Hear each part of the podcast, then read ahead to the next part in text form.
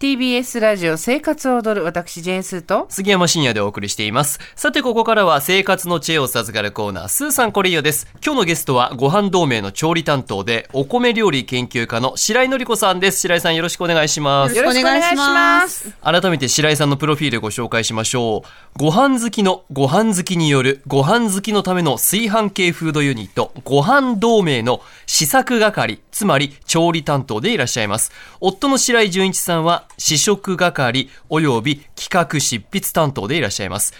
おかわりは世界を救う。という理念のもと、日夜ご飯を美味しくいただく方法を生み出し、その成果をご飯好きの皆さんと共有するための活動を行っていらっしゃいます。そんな白井さんにえーっと31でないフレーバー作るとしたら何ですかはい。えっ、と、私はあの、枝豆味を作りたいと思いいいま。ですすねずんだずんだ味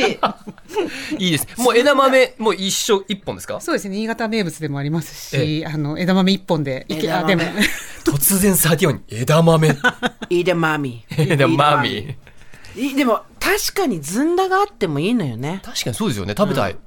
ご飯同盟っぽいかた感じな答えでさすがだなと思いましたありがとうございさあます。前回チャーハンでしたけど今回はお米料理ではないとはい。はいえーと今回は日本酒のおつまみをご紹介したいと思います。はいはいえっと私、米どころ、新潟の出身でして、えっと、まあ、ご飯の友は酒の友というこ とで、あの、まあ、最高の格言おお米はですね、あの、粒でも液体でも応援していこうと、ちょっと心に決めまして。日本酒ってことですねはい、日本酒です。はい液体の日本酒を応援するために、えっ、と、今、あの、日本酒のおつまみの5本を出版しました。へはえ、い。ここにございます。じゃじゃんご機嫌な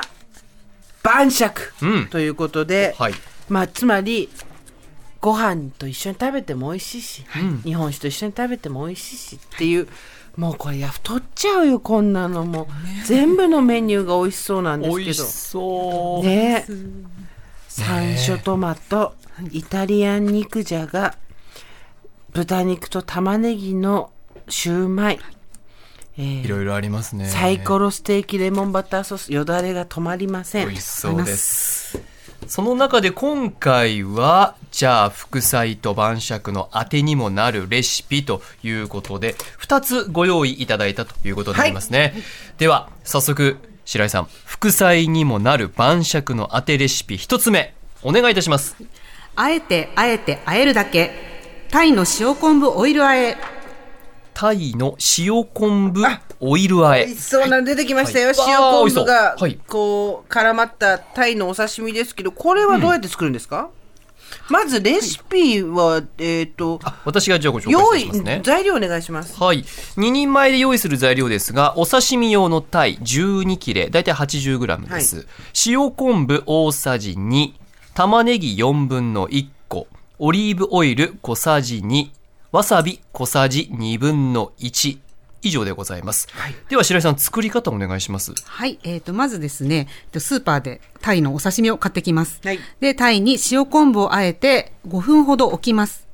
で、次に玉ねぎですね。今でしたら新玉ねぎがありますので、おスライサーでごく薄切りにしまして、水にさらします。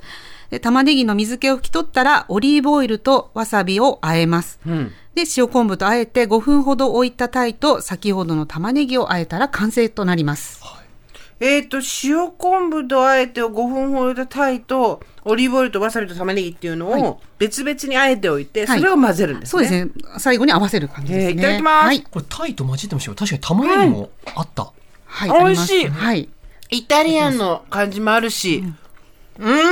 塩昆布でなんか昆布締めみたいにもなそうっなんてるです。あの、し。簡易昆布締めというように考えていただけたら、はい。美味しい白昆布いい仕事します。これはね、ご飯に乗せても抜群に合うし、はい。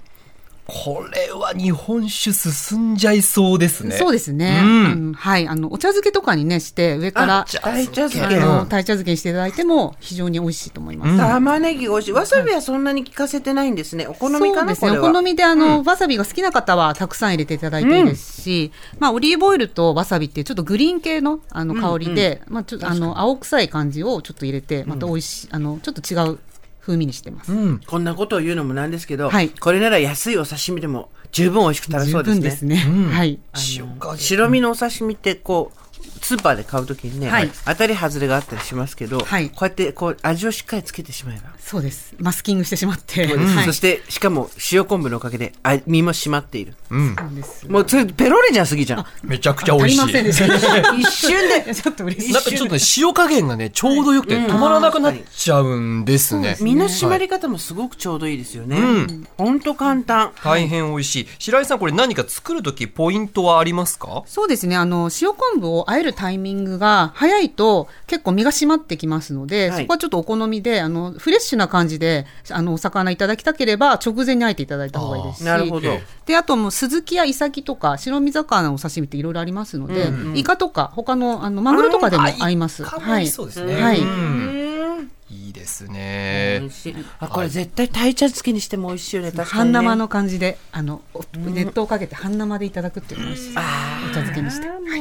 美味しそうです。一つ目、タイの塩昆布オイル和えご紹介いただきました。では白井さん、副菜にも晩酌のあてにもなるレシピ二つ目お願いします。お好みでアレンジ自在。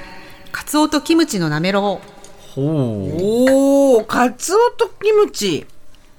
はい。混ぜてみる確かにキムチなんで赤いうんそうですねカツオと混ざってますね、今ね。はい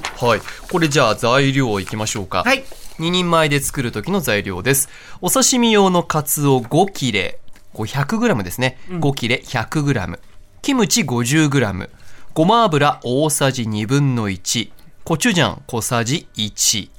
では、白井さん作り方をお願いします。はい。えっ、と、カツオをですね、5切れを、えっ、と、叩きまして、はいえっ、と、ちょっと細かくみじん切りにします。はいで、そこにキムチを、細かくしたキムチを混ぜます。50g。で、みじん切りしたものを、あの、混ぜたところで、ごま油とコチュジャンを和えたら、もう完成ですね。簡単おーこれ今簡単食べたんですけど、はい美味しいこんなもの作っちゃダメだ ありがとうございます。無限にご飯が食べれちゃうよそうですね。これは、どっちかって、お酒にも合いますけど、もうご飯に乗っけて、ユッケのようにしていただ食べていただ わあ、ご飯のお供に最強かも。ねはいうん。これだから食欲ない人とかいいと思うんですけど、食欲ある人は気をつけてください、く。そうで す。これはごめんなさい。私ね、これ全部食 べちゃう わ。ねありがとう途ござ中いまです止めらんないよね、うん。ね。いいですね、カツオのこうね柔らかく身の締まった感じの食感とキムチのこう白菜が急にそくっとサッとくるっていうね、歯触りも美味しい美味しいこれポイントありますかそうですね。あの、お好みで、あの、これから新生姜出てきたら、それをスライスして乗っけてあ絶対美も味しい美味しいですし、あとあの、黄身を乗せて、まあ、ユッケ丼にしたりとか、あとごま、すりごまをすっていただいてもいいですし、あと韓国海苔を乗せて、ご飯と一緒に召し上がっていただく。無限にいけるね無限に、うんあの、カツオ結構臭みが、あの、まあ、癖が強い確、かのでに確かにうんまあ、苦手な方でも、あの、いただける、あ、ペロリですね。あ足りなかったです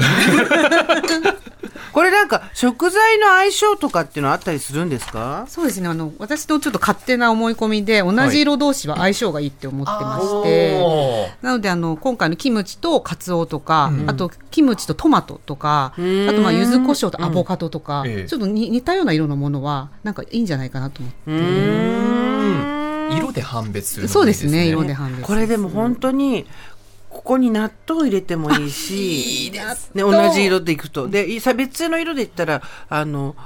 千切りにしたオクラとかも美味しいし、ん無限に増殖していかすのよね無限ですねこれをベースにしてしかもカツオはすごくタンパク質す,、そうですよねごい体にいいので、うん低脂質高タンパクでなのでぜひあそれをのさ皆さんに召し上がっていただきたいです、海苔に乗せて巻いて食べてごらんよ止まらなもう止まらないいね今でさえ止まってないんだから今もう今日本酒の話誰もしてないいやお酒にも大変合いますよ、ねこれはお酒にねも大変合います、はいこれ、ね白井さん美味日持ちとしてはどうなんですかこれ二つそうですね、まあ、あの、持って、あの、まあ、日持ちはするんですけど、なるべく早く召し上がって、味が一ね晩、うん味がちょっとだんだんだれてくるっていうか、あの、締まってくるんですよ、逆に言うと、あの、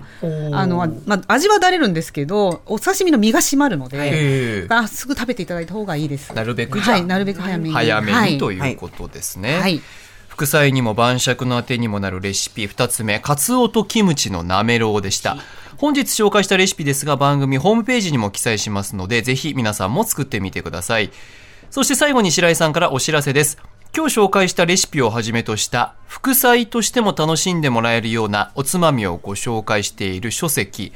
大和警告者ご機嫌な晩酌、家飲みが楽しくなる日本酒のおつまみ65、税込み1650円で現在販売中ということです。ぜひお手に取ってみてください。これね、はい。今パッと開いたところにまたカツオのメニューが上がりまして、カツオとゴーヤーの生姜マリネ美味しいよこれから夏の季節皆さん作りたいでしょう本に書いてありますからねぜひ手に取ってください、と白う井ことさんで、え、他にも何かお知らせあったりしますあかそうかはい、えっ、と、まあ、あの、最新情報に関しては、インスタグラムとツイッター、私、白井のり子のツイッターをフォローしていただきければと思います。で、もうぜひ、あの、これから暑くなってきますけれども、日本酒を楽しんでいただいて、まあ、粒でも液体でもお米を応援していただけたらと思います。はい。困りましたというわけでご飯同盟の調理担当お米料理担研究家の白井のり子さんでした白井さんありがとうございまあしりがたとうござありがとうございましたいました。